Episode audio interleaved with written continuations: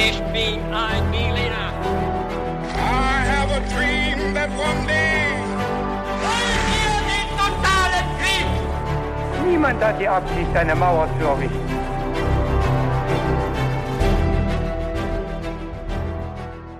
Hallo und willkommen zurück bei His2Go. Mit uns, Viktor. Und David. Bei His2Go gibt's immer am 10., 20. und 30. des Monats eine neue Geschichte. Und dabei gehen wir immer so vor, dass der eine dem anderen eine Geschichte erzählt, sich vorbereitet hat und der andere eben keine Ahnung hat, worum es geht in der Geschichte und dann auch überrascht wird, wie auch ihr natürlich. Und das Besondere dabei ist, dass wir am Anfang immer ein paar knifflige Fragen stellen. Und bevor wir damit anfangen, beziehungsweise damit mir, mir diese Fragen stellen wird, weil er die Geschichte vorbereitet hat, habe ich noch eine Frage an dich, David. Was trinkst du denn heute? Ja, ich trinke heute eine Apfelschorle mit Sprudelwasser und ein paar Eiswürfeln, weil es ist draußen sehr warm. Wir haben die Fenster zu, damit es keinen Lärm gibt. Das heißt, es ist drinnen auch sehr warm. Ja. Und wir brauchen dringend eine Erfrischung dabei. Ne? Genau, und bei mir ist es auch sehr erfrischend. Bei mir ist es eine Zitronenlimo, eine Bio-Zitronenlimo. Und jetzt bin ich gespannt auf die Fragen. Ja, pass auf. Ich mache es diesmal so, bevor wir mit den Fragen anfangen, mache ich ein kleines Intro. Eine Oh. kleine Geschichte, um ins Thema zu starten. Aber dann kommen natürlich die Fragen. Perfekt. Also wir steigen gleich ein. Ja, David, vor zwei Tagen war ich auf einem ziemlich wilden Geburtstag und zum Glück gab es daneben so einer orangenen Alkohol-Mischgetränk-Bowl, könnte man sagen, noch alkoholfreie Getränke. Und unter anderem gab es da auch einen selbstgemachten Eistee mit frischer Minze, schön zubereitet. Und das hat mich natürlich direkt an unseren Getränkefetisch erinnert in unserem Podcast. Für den ist unser Podcast eben auch bekannt. Und ich glaube, wenn ich darüber nachdenke, haben wir wahrscheinlich sehr, sehr, sehr viele verschiedene Getränke uns mittlerweile genehmigt. Also 150 Folgen, 300 Getränke. Ich komme überhaupt nicht mehr mit. Stimmt, ja. Ja, ist total krass. Und mich würde ja schon mal interessieren, was wir so am häufigsten getrunken haben. Aber na, in letzter Zeit bin ich ja viel mit meinem Rennrad auch unterwegs, wie du ja weißt, an meinem Vintage-Ding. Da schraube ich äh, ja auch relativ viel rum und endlich kann ich damit auch wieder Touren fahren. Und bei der ersten Tour, da hatte ich nur Wasser dabei. Und irgendwie war ich gegen Ende ziemlich platt. Also wirklich, also meine Beine waren dann so schwer. Und dann habe ich mir gedacht, ich muss mir jetzt was Elektrolytehaltiges in die Trinkflasche mischen und hab's mit dem Pulver von Holy probiert. Und das hat echt richtig was gebracht. Also das muss man jetzt echt glauben. Und ähm, das war außerdem noch richtig lecker. Holy Lemon Hydration war das und da ist eben ordentlich Elektrolyte und Mineralstoffe drin und ich glaube, du als Sportler weißt ganz genau, was ich meine. Ich habe dann dummerweise das Pulver auch noch mit meinem Kumpel geteilt. Ich hätte wahrscheinlich eher noch mehr gebraucht. Kann ich verstehen, das ist ähnlich bei mir. Ich hasse es nämlich, dehydriert zu sein. Viele Leute wissen gar nicht, dass sie dehydriert unterwegs sind. Ich sage Stopp mit der Dehydration. Und zwar egal ob beim Sport oder bei normaler Arbeit. Also ich mache auch gern Fitnessstudio oder Joggen, aber eben auch, wenn ich vorm PC sitze. Wasser ist natürlich wichtig. Es ist aber auch richtig gut, wenn man ein wirklich schmackhaftes Getränk hat. Das eben dann auch, wenn man Sport macht, am besten Elektrolyte zum Beispiel enthält. Aber auch, wenn ich arbeite, finde ich es gut, wenn es schmeckt und ich nicht nur Wasser trinken muss.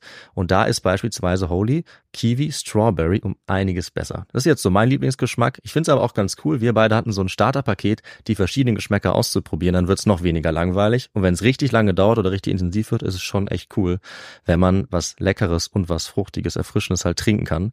Deswegen ist meine Empfehlung eben hier der Holy Hydration Drink. Die Basis ist dabei dann auch echter Tee. Es sind natürliche Aromen statt künstlichen drin. Das schmeckt man auch. Es ist trotzdem kein Zucker drin, auch kein Taurin beispielsweise, kein Bullshit, wie die Leute bei Holy selber sagen. Es ist auch keine versteckte Kalorienbombe, nichts besonders Schweres, sondern es ist genauso leicht wie es schmeckt, mit weniger als 20 Kalorien pro Portion. Ideal auch für Sportler wie uns. Und günstig ist das Ganze übrigens auch in jedem Fall.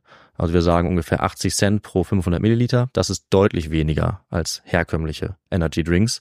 Und noch besser mit eurem Shaker und mit den 100% recycelbaren Verpackungen entsteht auch ganz wenig Müll dabei. Ja, also probiert es unbedingt aus und das Starter-Set, das wir auch beide schon sehr gut kennen und sehr empfehlen müssen. Das heißt Starter-Set Deluxe und ist wirklich der perfekte Einstieg und dafür bekommt ihr mit uns 5 Euro Rabatt. Also anstatt 49,99 Euro kosten euch 43 Holy Drinks inklusive Shaker gerade einmal 44,99 Euro. Dafür braucht ihr den Code HIS2GO5. Also in unseren Shownotes findet ihr den Link dazu und dann gebt ihr einfach, wie gesagt, HIS2GO 5 ein. Alles zusammen und dann bekommt ihr diesen Rabatt. Na sagen wir Prost. Ja.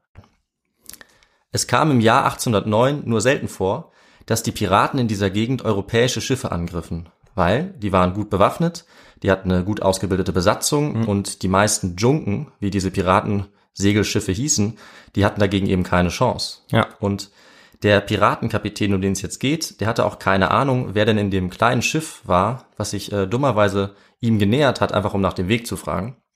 Und er wusste auch nicht, dass äh, dieser Kutter, der da kam, äh, von seinem größeren Schiff getrennt worden war, dass er schlecht bewaffnet war und dass das Pulver in den Feuerwaffen der Matrosen nass war. Na, und der Steuermann und die Crew auf diesem Kutter, die dachten jetzt, die fahren mal rüber zu so ein paar kleinen, harmlosen Schiffen und fragen mhm. einfach nach dem Weg. Und netterweise schickt der Piratenkapitän ihnen dann auch ein kleines Boot entgegen.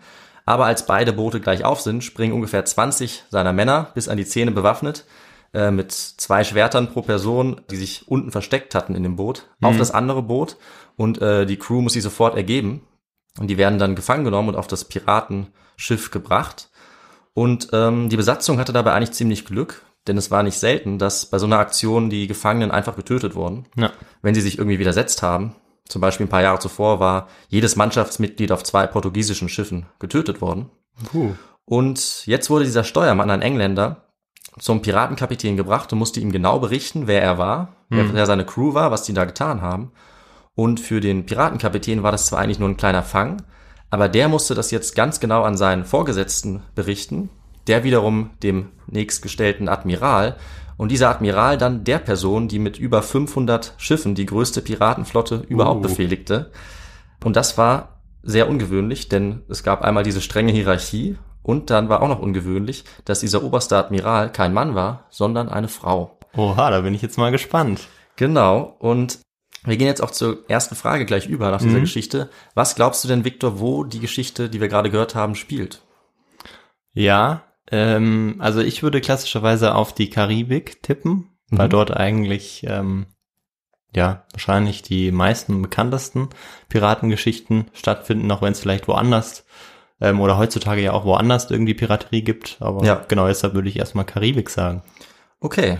Und dann die nächste Frage ist, ähm, ich verrate schon, was wird heute um eine Frau als Protagonistin mhm. geben, eine Piratin. Und ähm, meine Frage wäre jetzt an dich, was glaubst du, wie ihre Geschichte wahrscheinlich ausgehen wird? Mhm. Also glaubst du, dass es friedlich endet mit einem Haus am Meer, quasi mhm. einer sicheren Rente?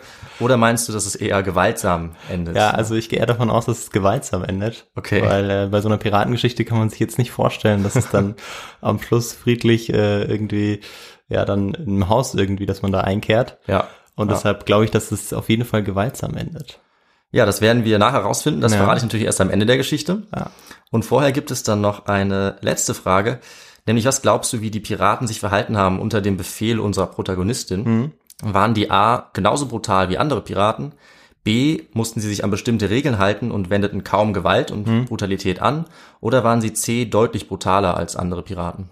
Okay, also ich glaube, dass ähm, ja, möglicherweise unter ähm, der Herrschaft der Piraten, Piratin, Piratenkönigin ja, quasi, ja. Ähm, dass es dann deutlich brutaler zuging, weil ähm, ich zumindest schon mal von der Geschichte, das war in der Karibik auch, von ah, einer okay. Piraten, ähm, Königin oder einer Piratin mhm. gelesen habe und da ging es dann auf jeden Fall danach sehr brutal zu. Und deshalb würde ich einfach mal darauf tippen, dass es jetzt äh, danach noch brutaler zuging. Okay, interessant. Ich wusste nicht, dass du dich schon ähm, ein bisschen damit auskennst. Sehr gut. Ja, mal schauen. Ja, äh, allerdings wird es heute, das kann ich schon mal verraten, gar nicht in die Karibik gehen. Na, dann wird's schwierig, ja. ja, sondern ganz woanders hin, quasi ans andere Ende der Welt, ja. nämlich nach China. Uh. Ja, unsere Geschichte spielt im 19. Jahrhundert in China okay. und Jetzt eine Frage habe ich dann doch noch an dich, ja, ja. Victor. Wie sah es denn aus in China? Wer war denn ähm, an der Macht zu dem Zeitpunkt? Weißt du das? Ähm, das müsste die ähm, Xing-Dynastie gewesen sein. Ja, genau, die Qing-Dynastie ah, Qing, mit, ja, mit Q. Also ja, ja, du hast auf jeden Fall, genau, sehr gut. Ähm, und wir brauchen jetzt natürlich ein bisschen historischen ja. Kontext dazu, wie immer bei Histogo. Nur ganz kurz, versprochen, ja, klar, ein paar Sätze sage ich dazu. Also im 19. Jahrhundert ist in China die Qing-Dynastie an der Macht, und zwar schon seit 1644. Wow. Ja, und diese Qing haben die auch bekannte Ming-Dynastie damals abgelöst und bis 1912 haben die über ganz China geherrscht. Hm. Und unter den Qing hat China auch seine größte territoriale Ausdehnung erreicht. Ähm, und in der Zeit, in der wir uns jetzt befinden, haben dort circa ein Drittel der gesamten Weltbevölkerung gelebt, circa 380 Millionen. China hatte auch ein Drittel der weltweiten Wirtschaftskraft. Mhm. Das war so viel wie ganz Europa zusammen damals. Und diesem Qing-Imperium ging es im 18. Jahrhundert und bis Anfang des 19. Jahrhunderts auch sehr gut. Also es war nach außen sehr mächtig, es gab inneres Stabilität und auch die Wirtschaft lief super. Mhm. Aber es gab auch immer wieder Spannungen. Ähm, es gab verschiedene Völker und Ethnien auch in diesem Staat und ähm, es gab auch Konflikte, die im 19. Jahrhundert dann immer stärker geworden sind. Es mhm. gab einige Aufstände äh, aus verschiedenen Gründen und es ging dann langsam im 1900 mit China auch bergab. Okay. Auch durch die europäischen Mächte, die China dann in so ja. eine Art halbkoloniales Verhältnis gezwungen mhm. haben. Ähm, und jetzt kommen wir aber mal zu unserer Geschichte, die eben in diesem okay. zeitlichen Kontext spielt. Also wir starten am Anfang des 19. Jahrhunderts, genauer gesagt im Jahr 1801. Wir wissen jetzt, wie es da grob aussah, aber ein wichtiger Teil der Wirtschaft damals, das war natürlich der Seehandel. Ja, klar. Ja. Und es gab ähm, an der Küste des chinesischen Meers gab es viele Dörfer, es gab viele Leute, die da gehandelt haben, die gefischt haben. Es war einer der größten Seewege der Welt. Es gab dort eben ja Fischmärkte, Händler, Schiffshändler und es gab auch viele Möglichkeiten für Seeleute, ihre Freizeit dann zu verbringen wenn sie gerade mal äh, welche hatten und sie konnten dann ihr Geld ausgeben in Spielhallen, mhm. sie konnten Tee oder Tabak äh, konsumieren, sie konnten auch in die berüchtigten Opiumhäuser gehen Na klar. und natürlich auch in Bordelle. Und ähm, das haben auch die Piraten gemacht als Seeleute und äh, da gab es einen besonderen Piratenanführer namens Cheng Yi oder Cheng Yi okay. und der hat wahrscheinlich schon einige Male ein Bordell besucht und hat dann, äh, als er ja, da eine Prostituierte kennengelernt hat, die dann tatsächlich auch geheiratet. Und diese Prostituierte, die dann selber zur Piratin wurde, das ja. ist die Protagonistin. Das habe ich mir fast gedacht. Ja, ja, genau. Und wie die jetzt hieß, das ist eigentlich gar nicht so einfach zu sagen.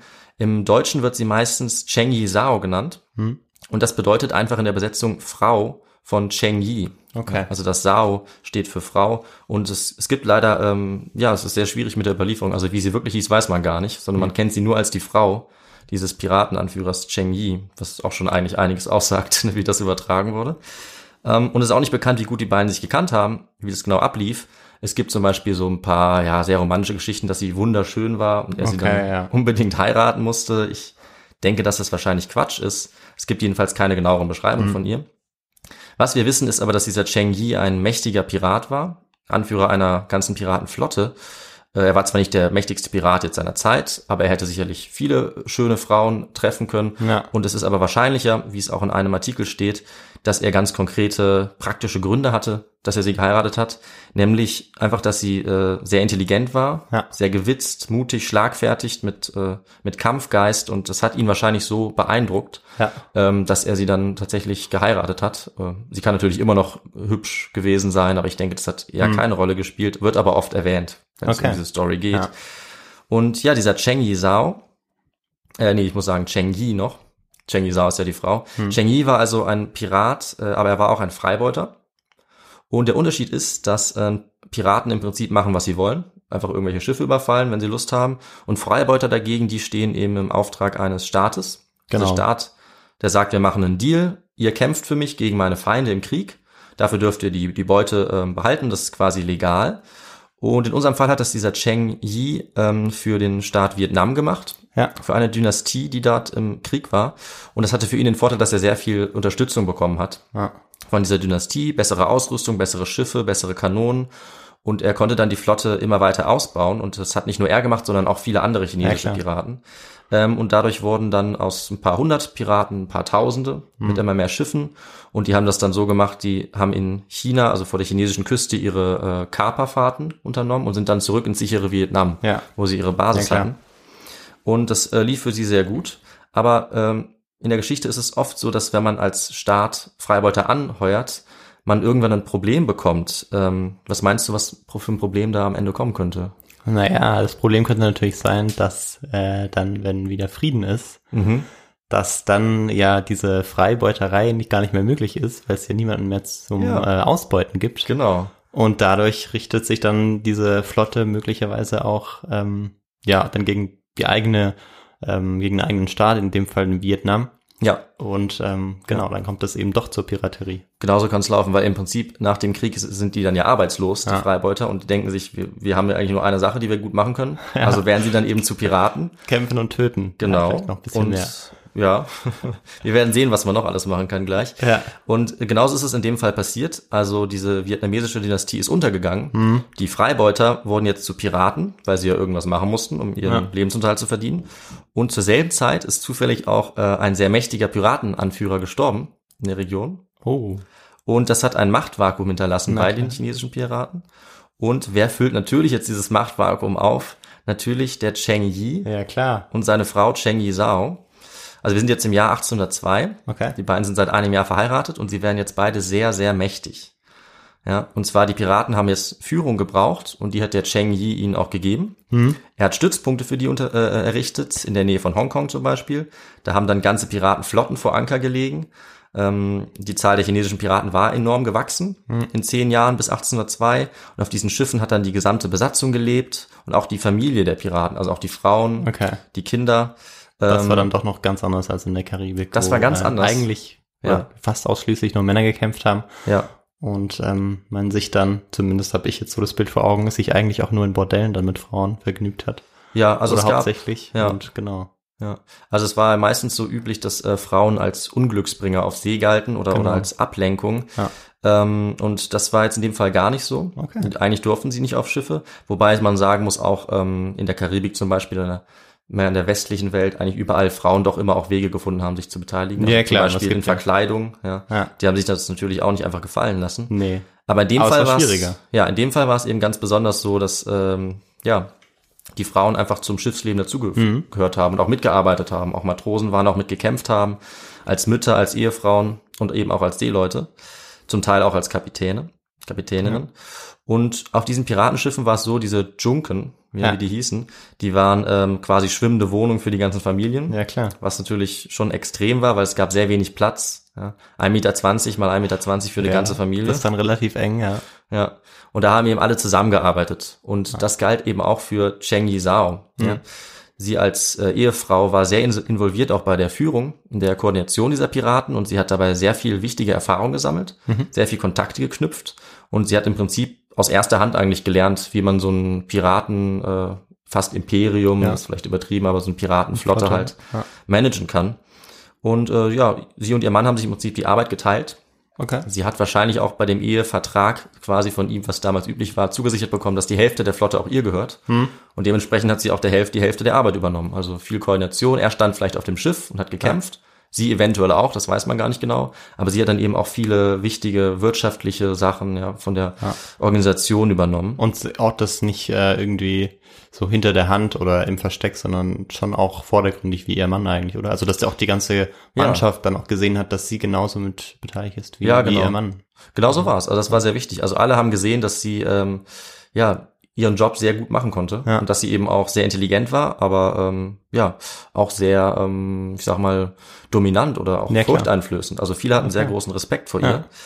Ähm, und 1807 kam es dann so, nachdem sie sich schon einen Ruf gemacht hatte Mhm. als intelligente, aber skrupellose Anführerin, dass ihr Mann plötzlich gestorben ist. Ja? Oh. Entweder ist er während einem Sturm über Bord gegangen oder er ist vielleicht von einer Kanonenkugel getroffen worden, was man auch niemandem wünscht. Nee, das ist unschön, Und ja. ja. vielleicht hat ähm, Cheng Yi Zhao auch ein bisschen nachgeholfen. Okay. Das könnte auch sein, wer weiß.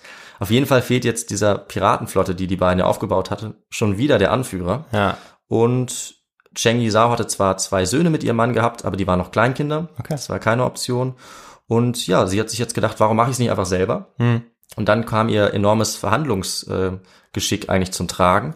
Und sie hat es jetzt geschafft, äh, weil sie sehr schlau war, sehr geschickt, ähm, die ganzen Anführer eigentlich dieser Piratenflotte, also gab es verschiedene Admiräle, Kapitäne, Ja. die hat sie alle auf ihre Seite gezogen. Und was sie dann nur noch brauchte, war eigentlich noch ein äh, Mann, um die Nachfolge von ihrem Mann anzutreten. Ja. Und da gab es dann zufällig den äh, Adoptivsohn ihres jetzt toten Mannes. Ja.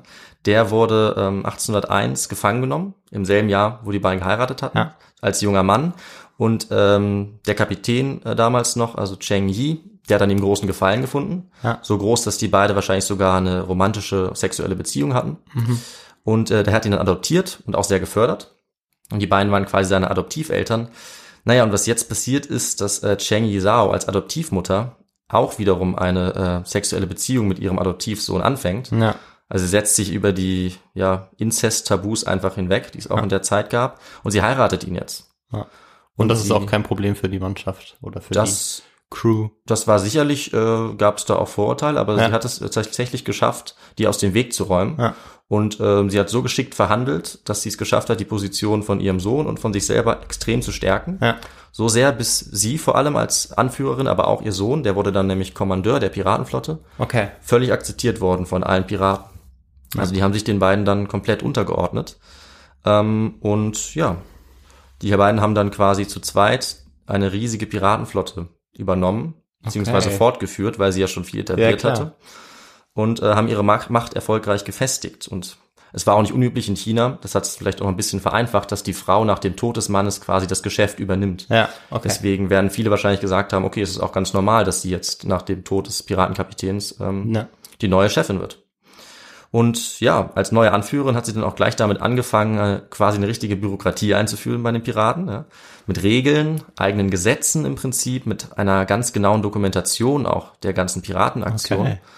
Und es war so, dass die Piraten damals in sechs Flotten eingeteilt waren. Nach Farben, ist ganz lustig. Also Mhm. Ja. es, es gab die schwarze, die gelbe, die grüne, die blaue, die weiße und die rote. Und die rote, das war die allerwichtigste, die allergrößte. Ja. Und das war natürlich die Flotte, die sie persönlich geleitet hat, Chen Klar. Yizhao. Ähm, und die anderen Admiräle, die die Flotten geleitet haben, die waren ihr eben untergeordnet. Und sie hat jetzt alles bestimmt, also wer wurde bestraft, wer wurde belohnt. Alle Piraten haben auf sie gehört.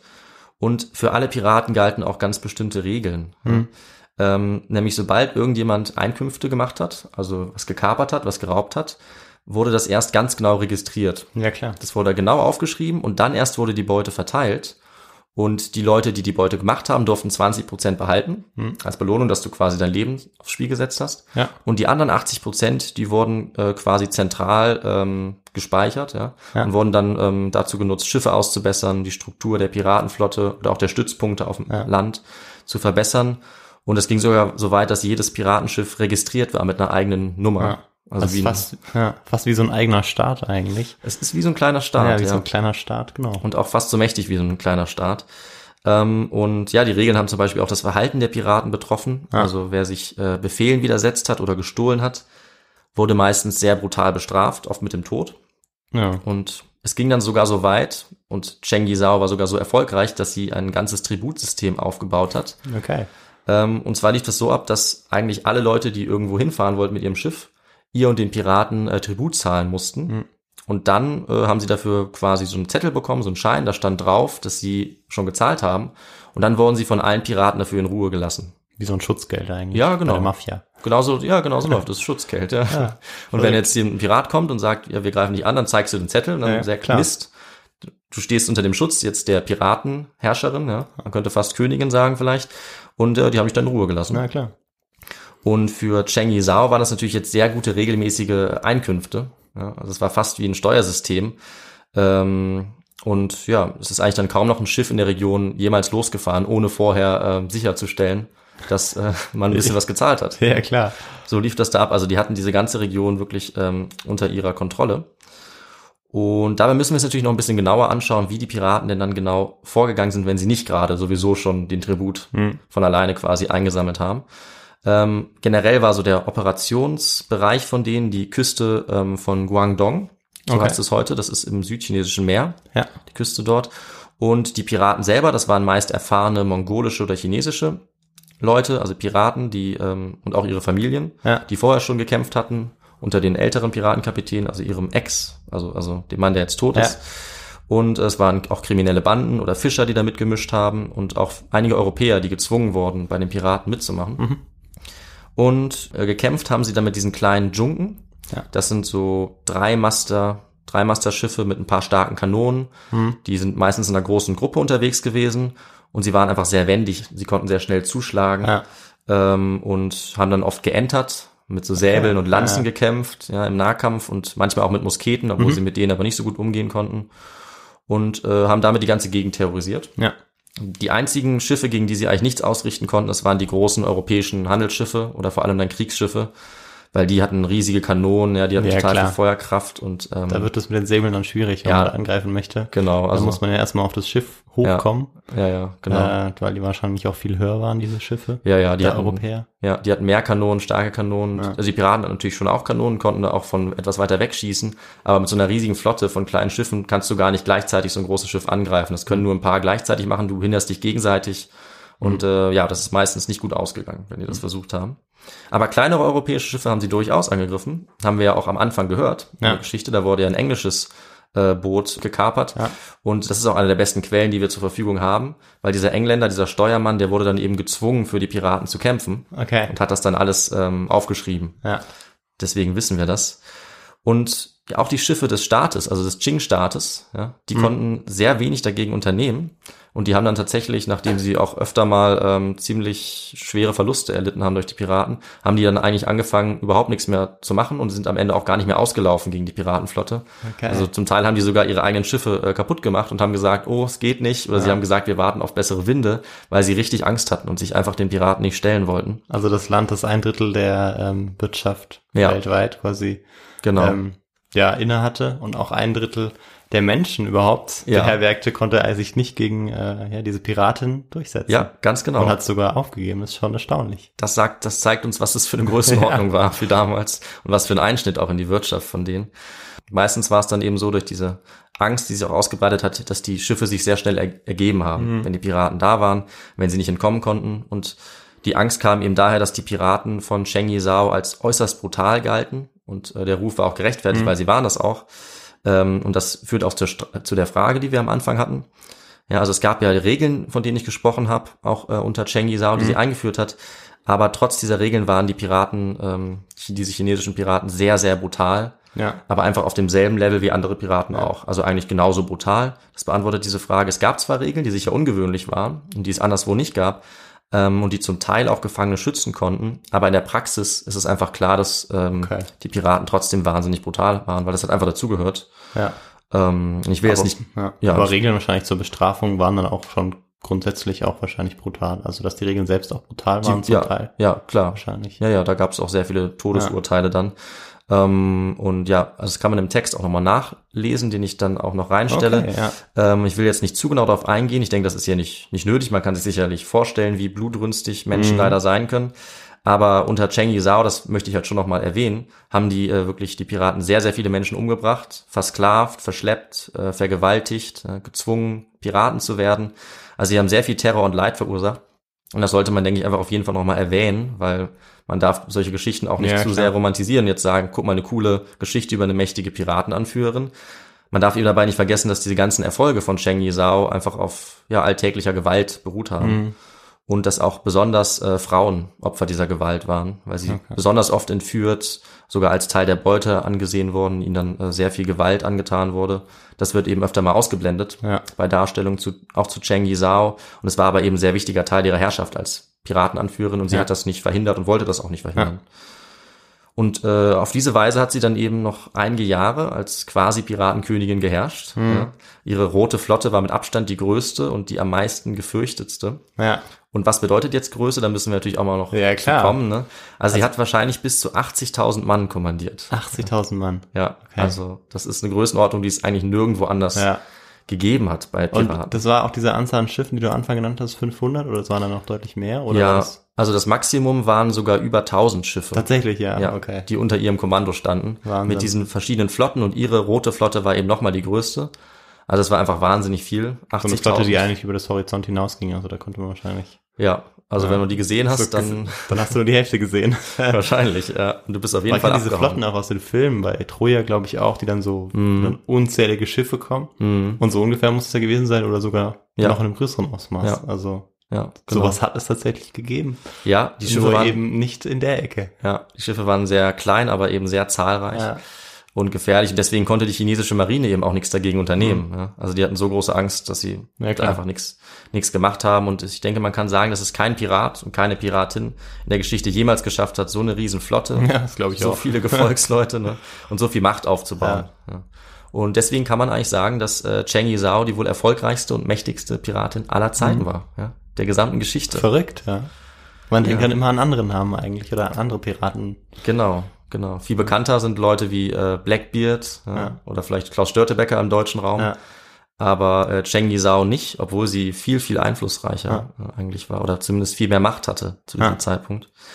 Und es gibt aber auch noch was anderes, was ähm, ihre Geschichte besonders interessant macht und von vielen anderen Geschichten unterscheidet, und zwar ähm, wie ihre Geschichte ausgeht. Ja, oh, das das ist schon mal, wenn du sagst, dass es anders war oder Ja. es unterscheidet, dann trifft vielleicht meine Antwort doch nicht zu. Nee, es ist nicht das, was man erwarten würde, glaube ich. Oh nein.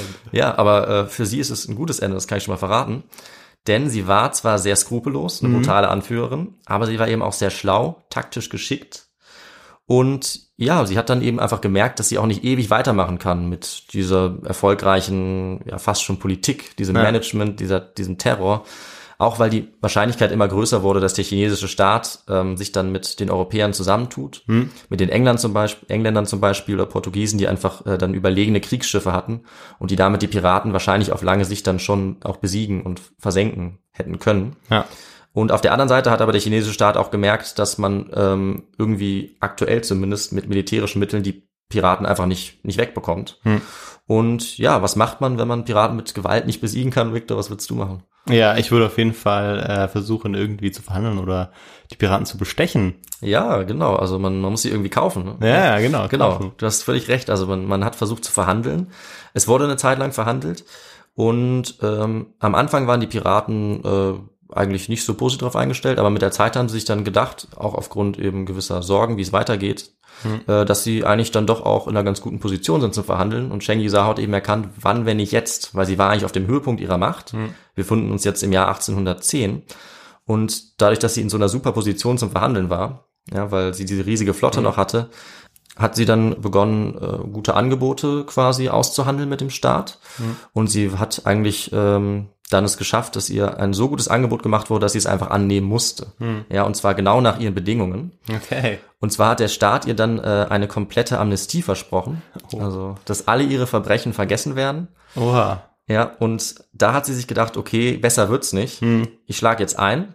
Sie hat das Angebot nach komplett ihren Bedingungen äh, akzeptiert, nachdem auch sehr hart verhandelt worden war, also immer hin und her. Und sie hat es Ja. geschafft, immer noch mehr rauszuschlagen. Und ähm, sie ist auch nochmal weggefahren, dann ist sie wiedergekommen. Okay. Ja, und du musst dir vorstellen, die ganze Zeit hast du natürlich so eine Flotte mit 300 Schiffen, Ja. die in der Nähe sind. Und äh, die chinesischen Offiziellen, die behandelt haben, haben sich wahrscheinlich gedacht, gut, wir, wir probieren jetzt mal lieber äh, keine Tricks. Ja. Und ja, was sie dann erreicht hat, ist, sie durfte alle Beute äh, behalten, die ganze Piratenbeute. Auch ihr Ehemann und Ex-Adoptivsohn oder immer noch Adoptivsohn äh, Cheng Pao, der war auch die ganze Zeit am Leben, hat das überlebt. Der wurde jetzt mit diesem Deal sogar Offizier. Ja. Offizier. Offizier in der chinesischen Marine. Er durfte auch noch mindestens 30 von seinen alten Piratenschiffen mitnehmen und weiter befehligen. Und die ganzen Männer, also die ganzen Ex-Piraten, die hat er auch einfach alle übernommen. Okay. Jetzt quasi als, ja, als Die wurden einfach dem äh, chinesischen Heer angegliedert. Genau, die waren jetzt in der Marine, die haben jetzt für den Staat gearbeitet. Also Nicht schlecht. ja, gute Jobaussichten hattest du Ja. dann damals, wenn du das wusstest als Pirat. Ähm, und also genau, es war auch für die einfachen Piraten ein guter Deal. Die haben Hm. zum Teil auch Positionen im ähm, Qing-Staat bekommen als Beamte. Und auf der anderen Seite war es natürlich auch für den Staat der Qing, ähm, das chinesische Imperium sehr Ja, wichtig. natürlich. Weil die haben sich gedacht, jetzt langsam wird es dann auch mal Zeit, dass wir vielleicht wieder ein bisschen Seehandel betreiben. Genau, Seehandel kann er halt betreiben können. ohne dass wir die Piraten die ganze Zeit da Ja. haben. Und ja, da zeigt sich dann einfach, ähm, was auch ein bisschen selten ist, was für eine Chance eigentlich für die Piraten es war, unter dieser Frau zu dienen Hm. und ähm, was diese Hochzeit verursacht hat. Das ist ganz interessant, weil es in einem Text, den ich dazu gelesen habe, auch vorkam, weil meistens war die Hochzeit eine Chance für die Frau, sozial aufzusteigen. Hm. Ähm, und in dem Fall ist es aber so, dass ihre beiden Männer eigentlich extrem von der Hochzeit mit ihr äh, profitiert haben Ja. weil sie eben dafür gesorgt hat, dass beide sehr erfolgreich wurden. Ja? Ja. Also unter ihrer Unterstützung und ihrer Anführung wurden die Stimmt, beiden ja, ja. So mächtig und eben ihr zweiter Mann dann sogar zum hohen Staatsangestellten. Aber nicht nur die beiden, sondern die ganzen anderen Piraten oder ein Großteil von ihnen, Ja. die ja das Piratentum ablegen wollten. Du sagst es, ja, genau. Also denen ging es auch sehr gut. Ähm, wobei das natürlich nicht alle angenommen haben und die, die es nicht angenommen haben und weiter Piraten geblieben sind, äh, die haben leider eine schlechte Entscheidung Ja. getroffen, weil die meisten von denen dann doch relativ schnell gefangen genommen oder Ja. getötet wurden dann in der weiteren Entwicklung. Ja, und Sheng Yizhao, die hat sich gedacht, okay, ich habe äh, ausgesorgt. Ja, die ist jetzt in Ruhestand gegangen, die wurde quasi Rentnerin. Ähm, das täuscht jetzt ein bisschen von, vom Begriff, weil sie war eigentlich noch sehr jung. Ja. Weil das war ja der April 1810, also erst neun, Neun Jahre, Jahre, ja. neun Jahre nachdem sie ihren Mann geheiratet und zur Piratenherrscherin aufgestiegen ist und erst drei Jahre nachdem sie alleinige Anführerin Mhm. war, zusammen noch mit ihrem Adoptivsohn. Und deswegen hat sie danach dann tatsächlich auch noch 33 Jahre gelebt. Okay. Ja, Im Ruhestand quasi. Und er, erst 1844 ist sie gestorben, im Alter von 69 Jahren. Hat sie, hat sie eigentlich auch selber irgendwie was aufgeschrieben oder so? Nee, Nee, von weil ist das wäre natürlich, sie hätte ja 33 Jahre Zeit gehabt. Ja. Das wäre natürlich toll gewesen, wenn Ja, man da aus stimmt. erster Hand erfahren hätte. Ja, hat sie leider nicht gemacht oder zumindest ist es nicht überliefert. Ähm, Ja, ja, klar. natürlich wäre das dann auch eine Sprache, äh, die ich leider nicht Ja, aber dann wäre es vielleicht auch kann. übersetzt worden. Aber hätte ja. sein können. Ja. Ja. Aber leider ist, muss man sagen, es gibt generell wenig Quellen dazu. Ah, Also es okay. ist schlecht überliefert. Auch einer der Gründe dafür, dass es nicht so bekannt ist wie Ja. andere Piraten-Stories. Aber sie war, vielleicht ein anderer Grund, sie war einfach noch ganz beschäftigt, ähm, weil sie war sehr wohlhabend, sie hatte ein sehr entspanntes Leben. Sie war dann auch Besitzerin eines äh, sehr berüchtigten Glücksspielhauses in der Gegend, ja. weil sie konnte sowas ja auch gut managen. Ja. Ähm, hat da in der Region Guangdong ähm, ja sehr gut verdient. Sie hatte sogar eine kleine Flotte noch von Schiffen ähm, behalten aus ihrer ehemaligen Piratenflotte, um Salzhandel Okay. zu betreiben. Das heißt, sie hat sich da auch noch eine goldene Nase verdient Ja, klar. schön gehandelt mit diesem Salz, hat sich sehr gut gehen lassen und ähm, irgendwann ist sie dann, wie gesagt, gestorben, aber es ist jetzt natürlich ganz friedlicher Tod gewesen und Ja. nicht gerade das Ende, was man, Für, also für eine Piratin irgendwie erwartet. ja, ganz und gar nicht. Ähm, aber auf jeden Fall ein Happy End für sie Ja. und äh, für ihren Adoptivsohn auch, der allerdings deutlich früher gestorben ist, aber Mhm. auch natürlich. Und ja, um es jetzt noch einmal auf den Punkt zu bringen, also das, was wir erlebt haben jetzt in der Geschichte, war wirklich einzigartig, dass sich während dieser mächtigen Qing-Dynastie so eine riesige Piratenflotte entwickelt Mhm. hat oder mehrere Flotten sogar. Und es hatte eben sehr heftige Auswirkungen auf die chinesische Wirtschaft. Klar. Ja, Also der Seehandel, der sehr wichtig war für den Ja. Staat insgesamt, der war konstant sehr bedroht durch die Piraten. Ähm, das gab einige Einbußen dann für die Wirtschaft und ja, Cheng äh, Yizhao hat eben auf dem Höhepunkt ihrer Macht bis zu 80.000 Leute Ja. befehligt, vielleicht sogar noch mehr. Und ähm, damit ist sie eben die erfolgreichste Piratin der Geschichte, unabhängig vom Geschlecht auch. Und ja, zumindest in der westlichen Welt allerdings äh, sehr unbekannt. Ja, doch. Und deswegen habe ich mir gedacht, äh, reden wir doch mal über Piraten, Piratinnen von einer Nee, anderen Finde ich Perspektive. eine super Idee, dass du das, äh, die Geschichte gemacht hast. Genau, das ist auch das Ende jetzt, nämlich der Ah, Geschichte. das ist das Ende sogar. Das war schon Okay. das Ende. Ja. Ja. toll. Also eine richtig spannende Geschichte, Piratengeschichte. Mhm. Hatte ich mir auch schon ein paar Sachen zu überlegt. Ähm, es wäre in eine andere Richtung gegangen, das gebe ich zu. Ja. Ähm, aber ja, finde ich super spannend, weil man wirklich darüber eigentlich ähm, wenig weiß oder allgemein eben über ähm, Geschichten, die sich ähm, ja in so Sphären abspielen, wo eigentlich man sagen kann, ja, das ist, die sind eigentlich sehr eindrücklich oder sollten selbst in der westlichen Welt eigentlich bekannt sein, Ja. inzwischen zumindest, Ja. die wir aber einfach nicht kennen. Ja, Ähm, das stimmt. so ein bisschen wie, ja, wie die Geschichte auch über dieses äh, Schiff, über die Donnerpass. Mhm. Ähm, genau, die ja das größte zivile Unglück aller Zeiten war. Und ja, manche glauben immer noch, es sei die Titanic oder Mhm. genau irgendein anderes Schiff. Also es ist schon spannend, so Geschichten dann auch wieder aufzutreiben. Ja. Und deshalb vielen Dank. David. Gerne. Also, das ist echt Ja. super Story. Ich denke, das sollte man auf jeden Fall seinen Horizont, kann man zumindest mal ein bisschen erweitern. ja, In dem Fall ist es aber eben noch etwas schade, weil es einfach wenig Literatur dazu gibt, Ja, zu okay. der wir auch gleich noch kommen können. Und eben, es liegt auch nicht nur daran, an unserer westlichen Perspektive, sondern einfach, dass die Überlieferung halt schlecht ist. Also tatsächlich die besten Quellen, das habe ich ja schon erwähnt, sind Mhm. ähm, westliche Quellen. Also die beste ist tatsächlich von dem Engländer, der am Anfang, ähm, wie ich es erzählt habe in der Geschichte, äh, gefangen genommen wurde Ja. und dann alles aufgeschrieben hat, was er erlebt hat unter der äh, Ja. Piratenanführerin. und deshalb wissen wir wahrscheinlich auch. eben genauso viel zu ihr, aber möglicherweise zur Piraterie vorher gar nicht so viel. Oder weißt du da, ob es da noch mehr darüber gibt oder die Par- Piraterie allgemein? In, Jetzt- in China genau. meinst du? Ja, doch, da gibt's schon ein paar mehr Darstellungen. Also auch Ach so, der, es gibt dann, okay. Ja. Also auch der Staat hat sich ja, ähm, hat sich damit natürlich schon ein bisschen beschäftigt. Aber ja, also so umfangreich, wie äh, das die ganzen Geschichten über jetzt Blackbeard oder so sind, so umfangreich ist es eben dann nicht. Ja. Ja, Na klar. genau. Ja, super. Dann habe ich dann äh, nur noch eine Frage an dich. Was hast du denn äh, für Literatur benutzt, um Ja. diese spannende Geschichte zu machen? Das kann ich dir sagen. Ich habe vor allem zwei Artikel benutzt, die sehr Okay. gut sind, auf Englisch. Also einmal gibt's äh, da ein gutes Buch zu, das heißt How History's Greatest Pirates Pillaged, Plundered and Got Away with It. Okay. was sie ja. eben genau getan hat. Also sie Klingt ist schon damit, mal spannend, der ja, Titel. Sie ist damit auf jeden Fall davon gekommen. Das ist von Bennerson Little und äh, Kapitel 12 ist da explizit zu Cheng Yizhao. Mhm. Und dann gibt's noch einen Klassiker ähm, zu ihr. Das ist ein Text von Diane Murray, der heißt One Woman's Rise to Power, Cheng Yi's Wife and the Pirates. Ja. Okay. Und als Quelle eben empfehle ich dann, wenn man das mal finden kann, es wird auch in den anderen Texten natürlich zitiert, von diesem Herrn namens Glasspool. Das Okay, ist dieser ja. Engländer, der gefangen genommen wurde und dann für die Piraten kämpfen musste. Ja, spannend. Dann schaue ich auf jeden Fall mal rein in die Literatur. Mach das, mach Aber das. so Geschichten finde ich eigentlich immer ganz spannend. Ja. Und ja. dann würde ich jetzt sagen, sollten wir eigentlich als nächstes ähm, noch was sagen, wie man uns erreichen ah, kann. genau, oder? uns unterstützen kann. Das Genau. übernehme dann ich wieder, richtig? Ja, na klar. Genau. ähm, ja, unterstützen kann man uns, indem man uns zum Beispiel auf Spotify folgt, Mhm. indem man uns auf Instagram folgt oder ähm, auch indem man uns auf Apple Podcasts bewertet Genau. oder auf anderen ähm, ja, Podcast-Plattformen. Und ihr könnt euch uns auch immer gerne Feedback-Nachrichten schicken, da freuen wir uns immer sehr darüber. Und zwar auf die E-Mail-Adresse feedback.histogo at gmail.com. Ja, genau. Ja, sehr gut. Und genau, und wir haben natürlich auch jetzt eine Website, wie wir schon äh, in der letzten Folge angekündigt haben. Da gibt's dann auch nochmal die Lit- Literatur komplett. Genau. Auch die Fragen zu unseren Folgen könnt ihr euch da nochmal anschauen und äh, kurz nochmal checken, ob ihr das auch alles noch beantworten könnt. Mhm. Und genau, dann wollen wir uns noch für die ähm, vielen Feedback-Nachrichten Nachrichten auch bedanken und auch die äh, für die Ideen, die ihr uns gegeben habt, bedanken. Ja, das sind echt gute Ideen dabei und wir können auch schon mal versprechen, dass wir auf jeden Fall die ein oder andere bald ähm, ansprechen werden, also eine Folge drüber machen werden. Ja. Wir sagen jetzt natürlich noch nicht welche, weil sonst, sonst wüssten wir es ja jetzt gegenseitig. Aber da sind sehr gute Sachen dabei gewesen. Ihr werdet da sicherlich bald eine Folge zu hören. Und ja, vielen Dank für das und die positiven Nachrichten, die uns auch erreicht haben, die uns auf jeden Fall motivieren. Genau.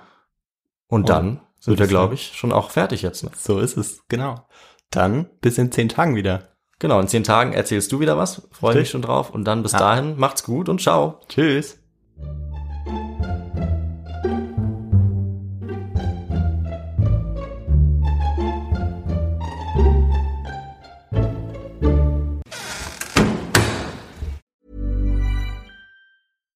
Deserves the best, and there's no better place to shop for Mother's Day than Whole Foods Market. They're your destination for unbeatable savings, from premium gifts to show-stopping flowers and irresistible desserts. Start by saving 33% with Prime on all body care and candles. Then get a 15-stem bunch of tulips for just $9.99 each with Prime. Round out Mom's menu with festive rosé, irresistible berry chantilly cake, and more special treats. Come celebrate Mother's Day at Whole Foods Market. Planning for your next trip?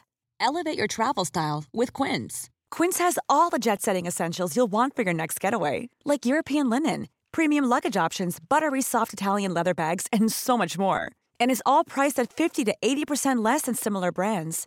Plus, Quince only works with factories that use safe and ethical manufacturing practices. Pack your bags with high-quality essentials you'll be wearing for vacations to come with Quince. Go to quince.com slash pack for free shipping and 365-day returns. Mom deserves the best, and there's no better place to shop for Mother's Day than Whole Foods Market. They're your destination for unbeatable savings, from premium gifts to show-stopping flowers and irresistible desserts. Start by saving 33% with Prime on all body care and candles. Then get a 15-stem bunch of tulips for just $9.99 each with Prime. Round out Mom's menu with festive rosé, irresistible berry chantilly cake, and more special treats. Come celebrate Mother's Day at Whole Foods Market.